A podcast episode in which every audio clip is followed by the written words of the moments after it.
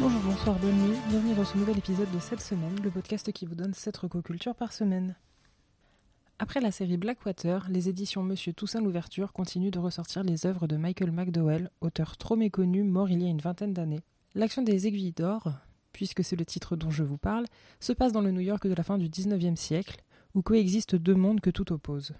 D'un côté, l'opulence et le faste, de l'autre, le vice monnayé et l'alcool frelaté. C'est à leur frontière, au cœur de l'infâme triangle noir, qu'une famille fortunée va chercher à asseoir sa notoriété en faisant mine de débarrasser la ville de sa corruption. Si j'ai bien aimé cette lecture, je dois avouer que c'est pas autant un coup de cœur que Blackwater. On n'est pas du tout sur des événements fantastiques ou inexplicables comme le, pouvait l'être euh, la première saga. Et les personnages sont un peu moins attachants. Le fait aussi qu'on les suive pas sur 60 ans doit beaucoup jouer, hein, puisque du coup l'action est beaucoup plus resserrée. Mais alors étonnamment, c'est beaucoup plus long. Euh, J'ai trouvé que c'était vraiment le, point négatif de, de ce roman, c'est que c'était trop long. Donc ça fait 516 pages. Et ouais, c'est beaucoup. Les personnages sont néanmoins très très bien écrits, notamment les personnages féminins. Euh, ce qui me plaît un peu moins aussi, c'est l'histoire. On est plus sur quelque chose euh, d'inspiration Charles Dickens, et c'est quelque chose que j'aime un peu moins. Mais les lieux et les ambiances sont toujours aussi prenantes. Ça donne envie de porter des robes à froufrou et de côtoyer des bars pourtant peu fréquentables. Il y a beaucoup de descriptions. Alors, peut-être un peu trop, justement. Mais ça nous aide bien à nous, à nous plonger dans l'ambiance euh, qu'il veut donner.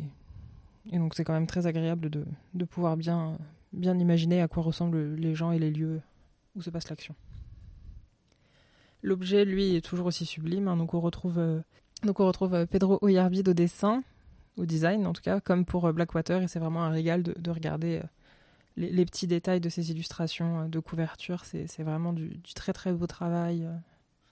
Voilà, les éditions Monsieur Toussaint l'ouverture font vraiment un, travail ouf sur, cette, sur ces ressorties. C'est c'est à saluer. À noter aussi que Calliope, La Voix des larmes, un autre de ses romans qui est un spin-off de Blackwater, je crois, devrait sortir avant la fin de l'année aux éditions Télémax cette fois-ci. Et du coup, je suis curieuse de voir quelle charte graphique ils vont choisir pour accompagner ce récit, s'ils vont partir sur quelque chose de très simple. C'est une maison d'édition euh, que je connais pas très bien, donc je, je vois pas à quoi ressemble leur sortie habituelle. Et du coup, je sais pas s'ils vont utiliser euh, quelque chose dans le même esprit, voire le même, euh, illustrateur, soit faire quelque chose de, très basique. je, je sais pas du tout. On change radicalement d'ambiance en quittant le New York du 19e siècle pour le Caire du 18e siècle, avec Devabad, tome 1 de Shannon Chakraborty. Nari est une jeune escroc au talent inégalé, lecture de la main, exorcisme et un mystérieux don de guérison. Et du coup, elle fait, euh, elle utilise ses dons euh, notamment sur les, les nobles de la ville, dont elle fait sa cible principale dans le simple but de survivre.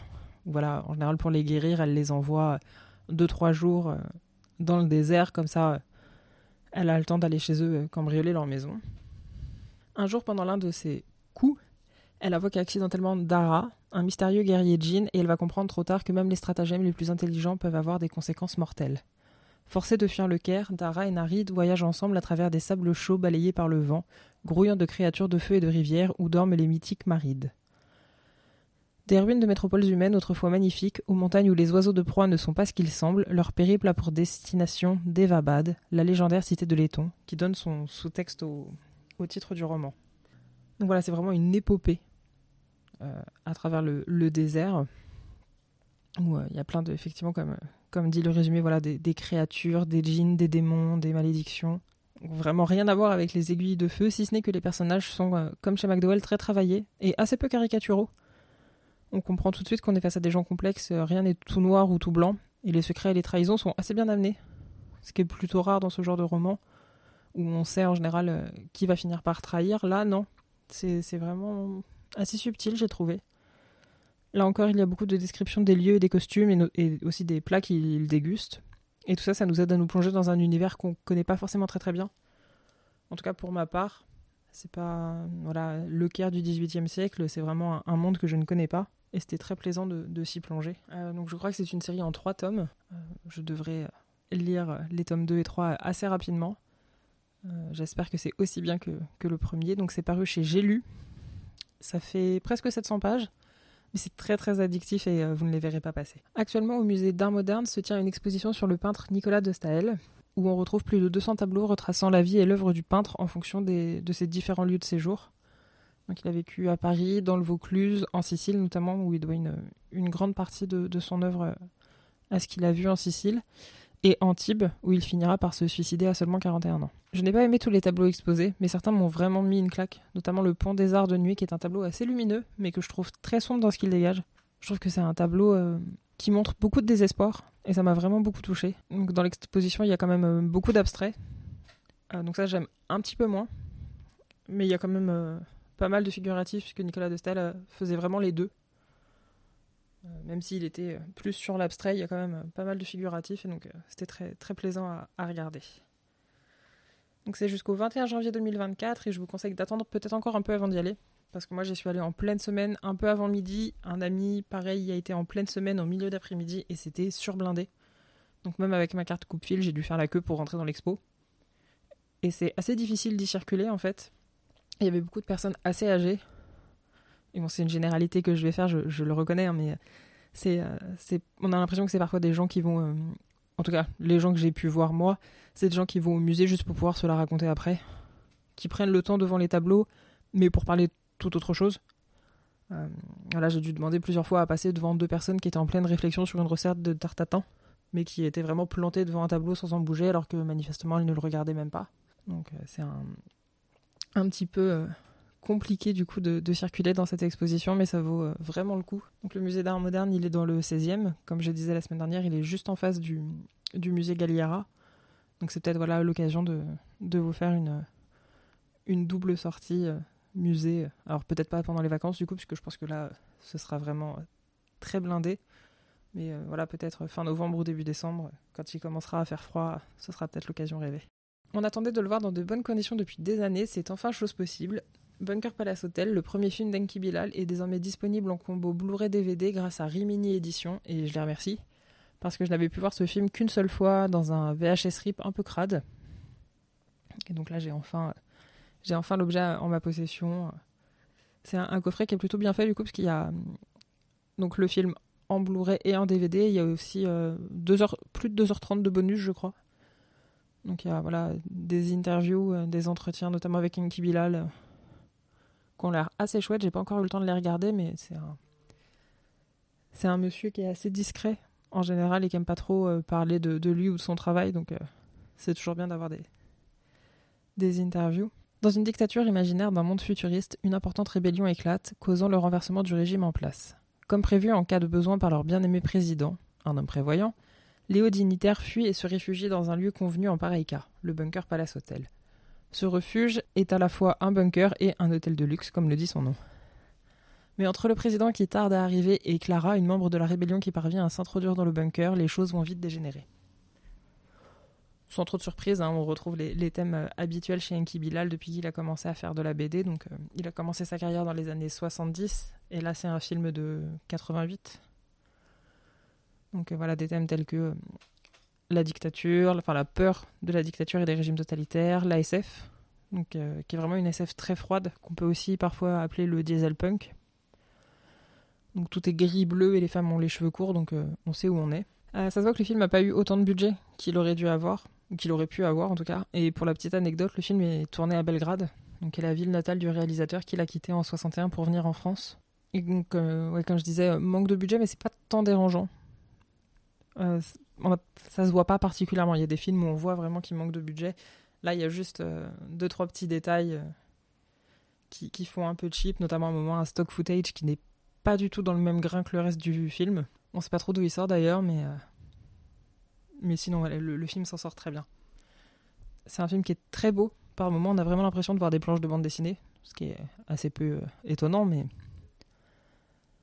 les cadrages sont vraiment bien pensés on est sur une temporalité assez difficile à déterminer aussi.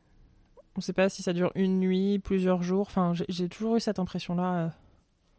C'est que la deuxième fois que je le vois, mais c'est vraiment ce qui m'avait marqué la première fois, c'est qu'on ne sait pas combien de temps. Euh, on comprend que ça va assez vite. Et en plus, le film dure 1h30. Donc ça aide à, faire passer le, temps rapidement, mais euh, on ne sait pas combien de temps les, gens sont dans le bunker. Et ça aide à installer une atmosphère étrange. Et ce qu'il y a aussi, c'est les... à cette atmosphère étrange, c'est vraiment les employés de l'hôtel, qui pour des raisons de sécurité sont des robots à l'apparence très humaine, trop humaine probablement, ce qui nous plonge dans une vallée de l'étrange assez dingue. Les infirmières slash femmes de chambre sont de très bonnes inspirations pour de futurs costumes d'Halloween.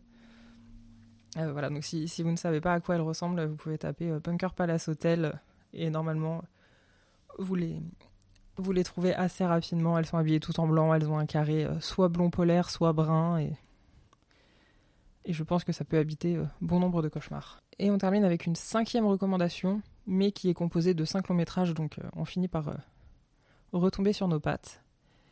Small Axe de Steve McQueen est une mini-série BBC composée de cinq longs métrages. Euh, donc tous vont choisir un point de vue et une histoire différente, mais s'articuler autour d'un même thème, qui est la vie des populations West Indies. Donc peut-être qu'en français on pourrait dire caribéenne ou antillaise, en tout cas. Je suis pas très sûr, mais West Indies. Dans l'Angleterre des années 60 à 80. Donc dans le premier épisode, Mangrove, on nous raconte l'histoire des Mangrove Nine, donc neuf activistes noirs jugés pour incitation à l'émeute à la suite d'une manifestation en août 70 contre le ciblage raciste de la police de Notting Hill à l'encontre du restaurant Le Mangrove donc en fait, à chaque fois, quand c'est des éléments historiques, on aura des petits cartons à la fin pour nous expliquer comment, euh, comment ça s'est terminé et c'était et c'est assez intéressant. Le deuxième épisode, Lovers Rock, porte sur la rencontre de deux amants lors d'une house party euh, dans le Londres de 1980. Donc là, c'est beaucoup plus chill hein, comme ambiance. Euh. Voilà, c'est bien qu'il ait mis après Mangrove parce que justement, ça nous permet de respirer un petit peu, de, de juste voir des gens qui font la fête. Donc il y a quand même tout un sous-texte politique et social évidemment, mais c'est beaucoup moins violent que, le premier et que ne le sera aussi le troisième. Parce que le troisième épisode, c'est Red, White and Blue, qui met en scène John Boyega dans le rôle de Leroy Logan, un officier de la police de Londres qui a fondé la Black Police Association et tenté de réformer la police de l'intérieur à une époque où il n'y a pas de policiers noirs et où la police peut être raciste en toute impunité. Ah bah non, ça c'est toujours le cas. Alex Whittle, en quatrième épisode, nous raconte l'histoire d'Alex Whittle, c'est bien, vous suivez, un romancier britannique noir qui a été condamné à une peine d'emprisonnement après le soulèvement de Brixton en 81. Et du coup, ça nous montre comment un enfant placé, voilà, qu'on tente de formater dès le plus jeune âge euh, dans, son orphelinat, à lui dire que bah non, euh, la police euh, c'est les gentils, la société n'est pas raciste et que du coup quand il se retrouve un peu livré à lui-même, bah il est bien forcé de constater que bah si en fait tout, n'est pas tout rose comme ce qu'on a pu lui, lui expliquer quand il était jeune. Et l'épisode 5, Education, est basé sur des événements réels survenus dans les années 70 lorsque certains conseillers municipaux, ou en tout cas directeurs d'école, ont appliqué une politique officieuse qui consistait à transférer quasiment tous les enfants noirs de l'enseignement ordinaire vers des écoles pour les enfants dits inférieurs à la normale sur le plan éducatif. Donc les écoles, euh, on, les, appelait les écoles subnormales. Et donc c'est une pratique qui a été dénoncée par beaucoup d'associations et notamment le pédagogue Bernard Coar dans un pamphlet de 71 intitulé How the West Indian Child is Made Educationally Subnormal in the British School System. Et c'est quelque chose que le réalisateur a vécu lorsqu'il était enfant. Donc euh, je pense que c'est celui, euh, moi c'est celui qui m'a le plus touché pour des tas de raisons euh, très personnelles. Et c'est euh, et voilà, en fait, le personnage que l'on suit, il est tout simplement dyslexique. Mais à l'époque, on le détectait beaucoup moins que maintenant, et surtout chez les enfants noirs, on s'embêtait pas à les diagnostiquer ou à les aider, vu que il était très facile de les faire inscrire dans des, dans des écoles comme ça. Et je sais pas si on se rend compte en fait de la violence que c'est de dire c'est des, des, écoles pour les personnes subnormales, pour les enfants en dessous de normal. Ouais, moi, ça, en tout cas, ça m'a ça, m'a révolté. Euh, et parce qu'en plus, du coup, l'acteur est vraiment euh, très très bon. Enfin voilà, c'est déchirant de le voir essayer de lire parce qu'on sait qu'il est intelligent et qu'il sait plein de choses. C'est juste que voilà, comme il, il reconnaît pas les lettres et qu'il sait pas les différencier, il peut pas juste lire un texte tout simple. Et du coup, on voit que c'est vraiment douloureux pour lui. Et euh, en tout cas, c'est l'épisode où je pense qu'il y a eu le, le plus d'émotions mises dans la, dans la réalisation. Et comme c'est euh, tiré de, l'histoire du réalisateur, c'est probablement pour ça. Donc toutes les histoires, comme je le disais tout à l'heure, sont inspirées de faits réels, plus ou moins romancés. Pour Lovers Rock, le deuxième segment, il a utilisé des souvenirs d'enfance, enfin des souvenirs de jeunesse d'une de ses tantes. Les cinq films ne sont pas tous égaux sur leur qualité. Par exemple, Alex Whittle, je trouve que c'est un peu trop classique pour moi. Donc c'est une personne emprisonnée qui revient sur son histoire à travers des flashbacks. Bon, c'est un peu euh, vu et revu. C'est le film qui m'a le moins plu. Mais là encore, c'est très intéressant sur ce qu'il raconte euh, de la société. Et on retrouve euh, les thèmes récurrents du travail de McQueen. Donc euh, les oppressions systémiques, la société qui détruit les individus en ne leur laissant pas les moyens d'expression nécessaires, etc., etc. C'est vraiment un réalisateur que je vous engage à, que je vous incite à, découvrir si vous ne le connaissez pas encore. Et là, vous n'êtes pas du tout obligé de tous les regarder, ni de les regarder dans l'ordre précis, dans l'ordre que, j'ai énoncé. Hein. Moi, je les ai pas du tout regardés dans cet ordre-là, et c'était quand même très bien. Donc c'est en Blu-ray, c'est édité chez France Télévisions Distribution depuis le mois de septembre. Et c'est ainsi que se termine cette semaine. N'hésitez pas à me dire ce que vous, vous avez découvert cette semaine ou à me donner vos retours sur ce que j'ai présenté en commentaire sur Instagram, le lien dans la description. Bonne semaine, à lundi prochain.